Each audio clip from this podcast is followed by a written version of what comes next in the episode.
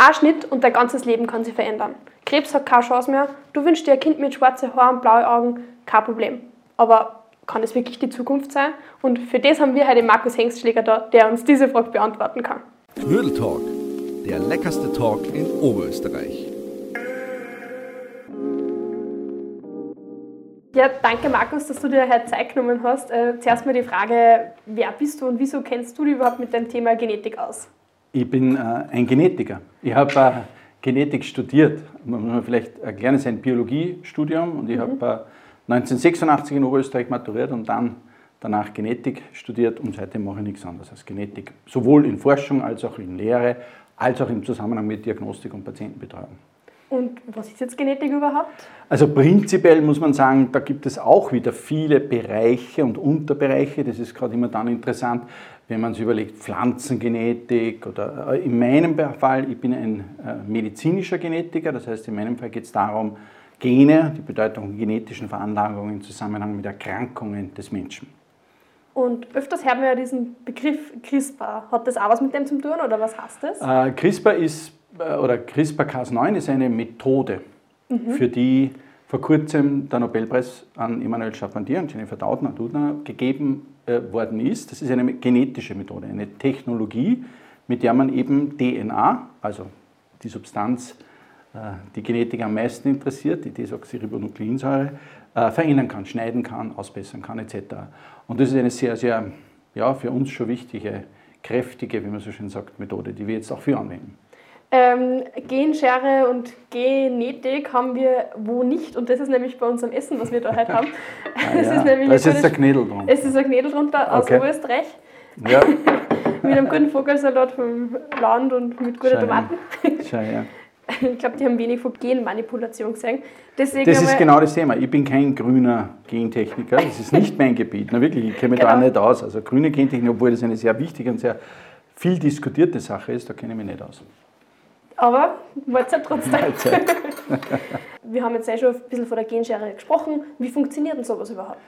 Man muss sich das so vorstellen, dass äh, die Veränderung von DNA, das ist, hat schon vorher geklappt und es gab schon vorher andere Methoden auch.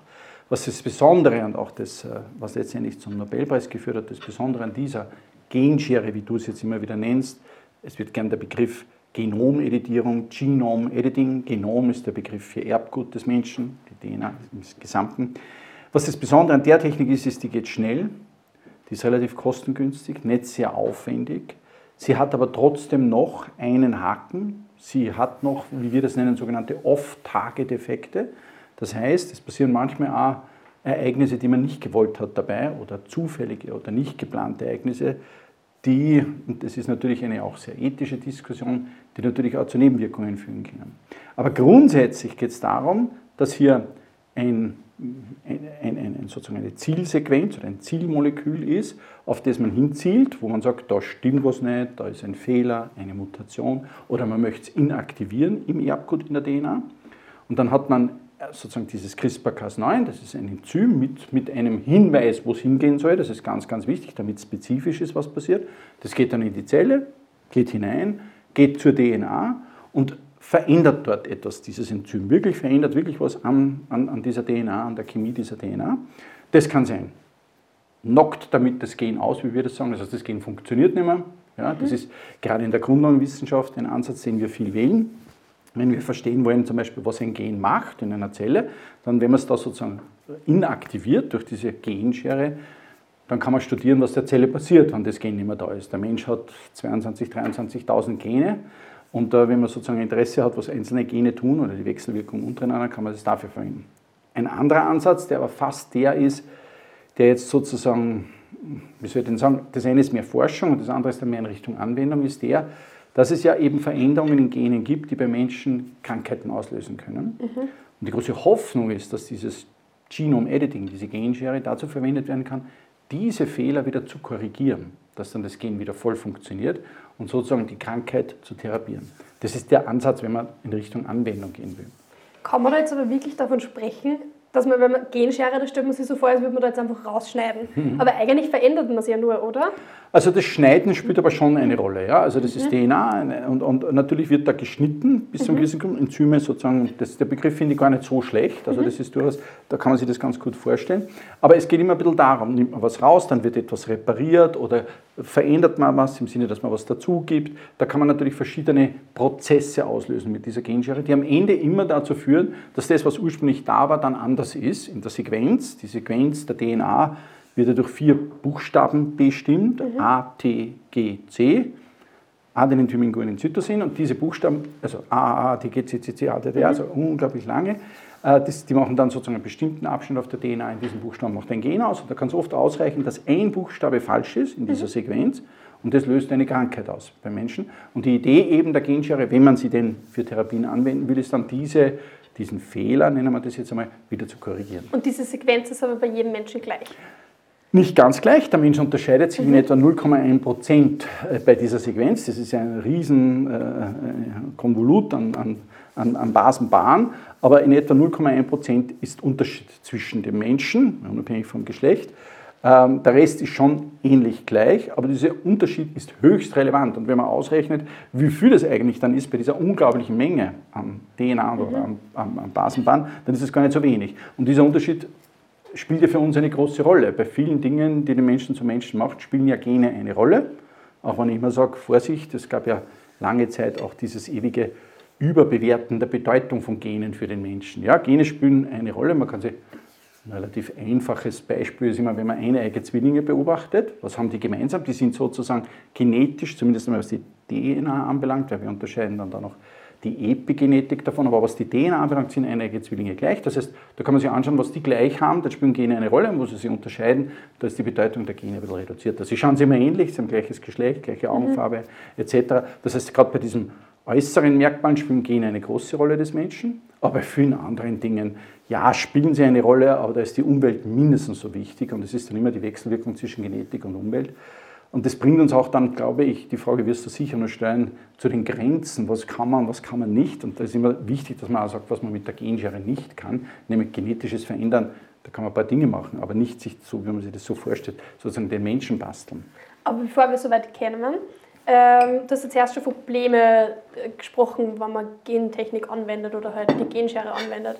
Was für Problematiken hat man jetzt schon gemerkt? Also ich glaube, das Wichtigste, was zurzeit beschäftigt ist, du willst ja ganz spezifisch etwas tun. Man will ja nicht einfach irgendwo zufällig in dieser DNA was verändern, weil das kann ja fatale Konsequenzen haben, dass man ganz spezifisch etwas verändern, sei es korrigieren oder dazugeben oder was auch immer.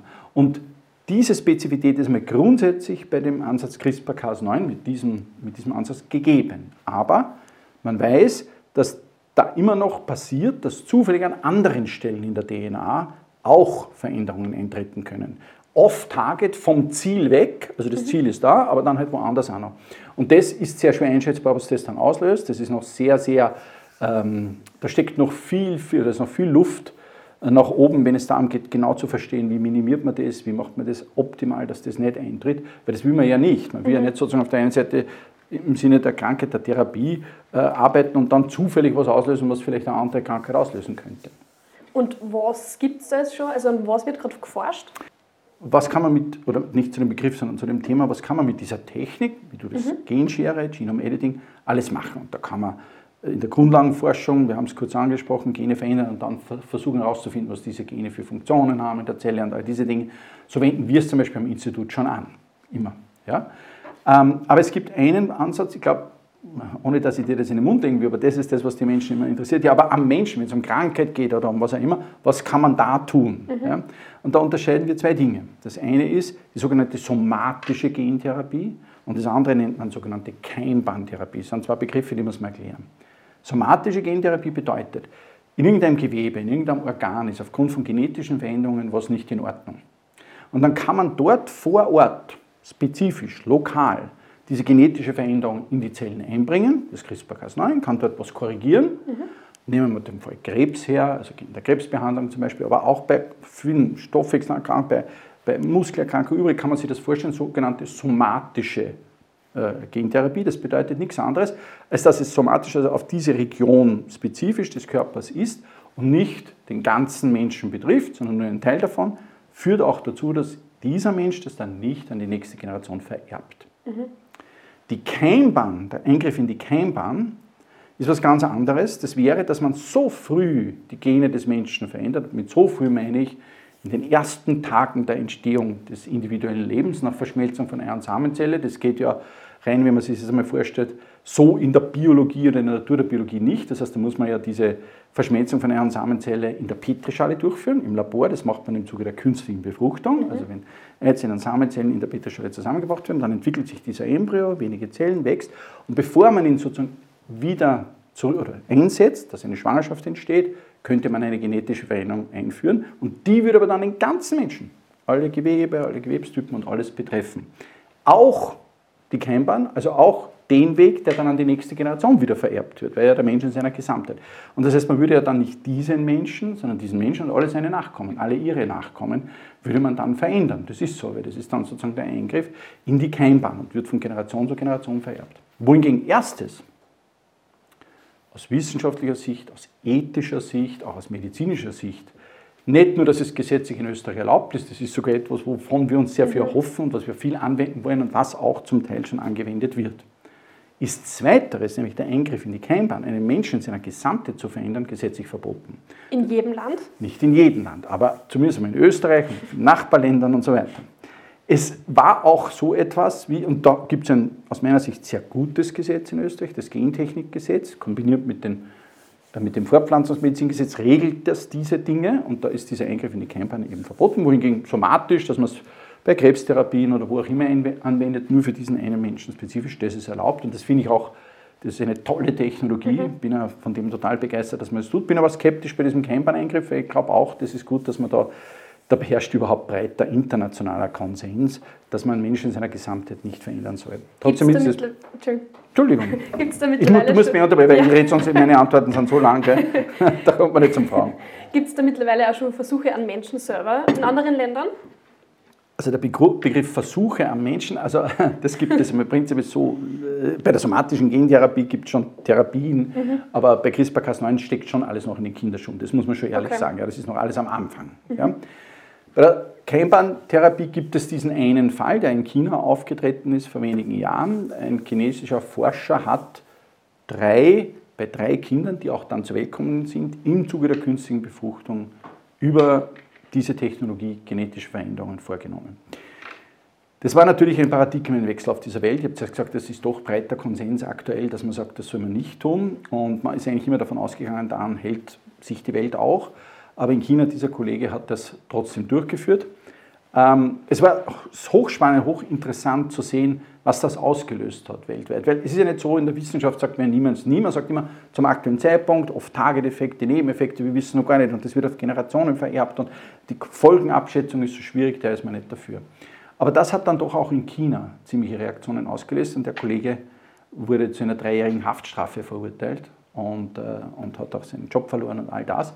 Dass man also sieht, hier scheint die Grenze noch zu sein. Ich sage noch, weil, wie gesagt, man weiß ja nie, wenn, wenn, alles sicher sein wird und für welche Anwendungen es dann einmal denkbar wäre, ob man das überhaupt will, das ist eine Diskussion, die muss man natürlich wissenschaftlich führen, aber genauso ethisch begleiten und da muss man mal schauen, was die Zeit bringt. Was war das Resultat dann von dem Versuch? Hat es funktioniert? Ja, funktioniert dürfte es haben. Es ging dem Kollegen darum, dass in der Familie, ähm, zumindest wissen wir, das, das ist alles deshalb sehr schwer, da ist sehr viel Deutung drinnen, weil das ist alles nicht publiziert, nicht veröffentlicht, mhm. das ist alles nur so aus Geschichten, und, und, aber schon, man hat das dann schon angeschaut.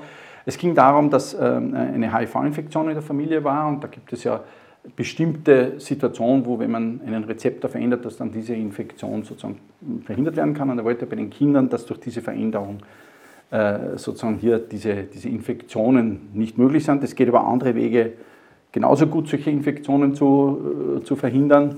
Und daher war das besonders strittig, aber das war sein Ansatz und das dürfte, da gibt es jetzt, da müsste ich vieles erklären, aber im Groben und Ganzen ja. Es gibt also jetzt drei Menschen, so scheint es, bei denen sozusagen ins Genom so ein Keimbahneingriff äh, durchgeführt worden ist. Mhm. Das gibt es ja. Das ist zuerst gemeint, dass es ja halt trotzdem ethisch zum Hinterfragen ist. Genau. Was wären jetzt Pro und was wären Contra für dieses Thema? Also Eingriff? Vielleicht, wenn ich es ganz allgemein sage, zuerst einmal natürlich jetzt, wenn man es äh, in der Medizin, pro ist natürlich, wenn äh, genetische Veranlagungen zu schweren Erkrankungen bei Menschen führen und die Idee dahinter ist, dass man durch Gentherapien dem entgegenwirken kann, mhm. therapeutisch, vielleicht sogar prophylaktisch, dann ist das grundsätzlich begrüßenswert. Das gilt einmal für die somatische Therapie. Bei der Keimbahntherapie ist es halt so, dass ähm, dann aber viele andere Themen aufkommen. Jetzt noch einmal, ich wiederhole mich da, aber das ist wichtig, diese Off-Target-Effekte, dass man dann sagt, ja, da passiert aber vielleicht was anderes zufällig auch und das weiß man gar nicht, was das ist. Auch diese Frage von einer Generation auf die andere und vielleicht auf die nächste und auf die nächste. Da sprechen manche davon, sogar eine der beiden Nobelpreisträgerinnen hat in einem Buch darüber gesprochen, das ist nicht ein Eingriff sozusagen in die Keimbahn eines Menschen, sondern es ist ein Eingriff in die Evolution. Mhm. Ja, der Mensch greift da in die Evolution ein, wenn er das tut. Aber das ist grundsätzlich der Ansatz. Man muss aber hier etwas sagen, und das ist mir ganz wichtig aus ethischer Sicht. Wir reden, oder ich habe jetzt immer davon gesprochen, den Urzustand, den gesunden, das ist meine Anführungszeichen, den gesunden Urzustand wiederherzustellen durch solche genetischen Eingriffe. Es gibt aber natürlich auch den Ansatz zu sagen, ich verbessere den Menschen, indem ich ihn genetisch verändere, damit sozusagen etwas entsteht, was der Mensch so per se vielleicht nicht könnte. Und da kann man weiß ich, von Muskelwachstum über alles Mögliche nachdenken, was da an Verbesserungen äh, durch genetische Eingriffe möglich wäre. Da kommt man so in dieses Thema Transhumanismus, inwieweit sozusagen soll der Mensch an seine biologischen Grenzen sich da halten oder anders gesagt, wo sind überhaupt diese biologischen Grenzen und soll er die verschieben? Eine Diskussion, die auch nicht neu ist, aber durch diese gentherapeutischen Ansätze grundsätzlich natürlich jetzt wieder äh, auf, aufkocht, weil die Menschen natürlich sagen, ja, also das eine ja, aber das andere, das wollen wir ja eigentlich nicht ich schließe mich dem an. Ich bin auch sehr kritisch gegenüber dem Camper-Eingriff. Ich bin der Meinung, dass die österreichische Regelung gut ist. Aber man muss das natürlich alles in Ruhe einmal diskutieren. Zurzeit, glaube ich, sind wir noch ganz am Anfang. Aber es ist immer gut bei ethischen Diskussionen, dass sie von Anfang an gleich mitlaufen. Mhm. Und jetzt wollen wir nochmal zurück zum somatischen Gängen. Habe ich es äh, somatische Eingriff ja, das stimmt schon. Ja. Ähm, wie weit sind wir da schon? Wie weit kann ich schon ähm, Krebspatienten helfen zum Beispiel? Also ich habe zuerst ganz am Anfang gesagt, es gibt auch andere Möglichkeiten mhm. solcher somatischen Eingriffe, solcher mhm. gentherapeutischen Eingriffe, und da gibt es schon einige. Ja. Da gibt es auch schon welche, die in Anwendung sind. Welche wären das? Also zum Beispiel gibt es eine Erkrankung, die heißt spinale Muskelatrophie, also eine ja, Muskelerkrankung. Da gibt es eine, einen gentherapeutischen Ansatz schon, der weltweit auch verwendet wird, somatisch bei den Kindern. Das äh, und, da, und, auch andere gibt es, äh, es kommt immer darauf an, wie genau man das definiert, zum Beispiel bei der Krebstherapie gibt es da auch schon solche Ansätze. Also man sieht, das ist noch alles ein bisschen am Anfang für einzelne Erkrankungen, meistens zur Zeit einerseits einmal die sogenannten monogenetischen, muss ich nochmal erklären, es gibt Erkrankungen, die von einem Gen ausgelöst werden, das heißt, wenn. Veränderungen in einem Gen ähm, sozusagen entstehen oder eintreten, dann tritt die Erkrankung aus. Dort sozusagen kann man sich das vorstellen, aber auch bei multifaktorellen, wo man sagt, da spielen Gene und Umwelt gemeinsam eine Rolle und vielleicht viele Gene und Umwelt gemeinsam eine Rolle. Auch dort, bei bestimmten Krebserkrankungen, so kann man sich das vorstellen, das gibt es auch schon. Aber viel ist das noch nicht. Und CRISPR-Cas9 selbst ist überhaupt noch ganz am Anfang. Das ist überwiegend noch mit Technologien davor. Aber die Erwartungen, wenn man jetzt, und die kann man deshalb fest oder daran festmachen, dass man sich noch anschaut, wie viele Studien gibt es aktuell, also viel, was wird gerade gemacht, ausprobiert, geforscht, bei welchen Erkrankungen, hunderte verschiedene. Und da das ist man, wenig, oder? Naja, hunderte für, für verschiedene Erkrankungen finde ich schon relativ viel. Das schon für das hunderte Erkrankungen, ist, ich habe es jetzt so gemeint, nicht mhm. nur Du hättest natürlich recht, aber, aber wenn man sozusagen für hunderte verschiedene Ansätze schon mhm. ausprobiert, so wie es eher gemeint, finde ich schon ganz, und das ist natürlich im Wachsen, massiv im Wachsen. Umso mehr man diese Technologie beherrscht, umso besser man die Nebenwirkungen ausschließt, umso mehr Erfahrungen schließt, umso mehr kann man erwarten, dass das hilft. Ich persönlich glaube, die somatische Gentherapie wird enormes für den Menschen zum Wohle des Individuums leisten können. Davon bin ich fest überzeugt. Äh, vieles von dem werde ich noch erleben in meiner aktiven Zeit und, und das geht so dahin. Wie das bei der Keimbahntherapie einmal sein wird, ob das überhaupt jemals kommt, wie gesagt, ich habe da meine schwersten Bedenken aus ethischer Sicht, aber das sehen auch andere anders. Das muss man sich dann immer wieder individuell anschauen, ob es mhm. denn Fälle gäbe, wo man das einsetzen könnte. Vielen lieben Dank, Nummer. Das war jetzt ein sehr guter Abschluss. Und schreib uns am besten auch du deine Meinung zu diesem Thema in die Kommentare rein. Danke.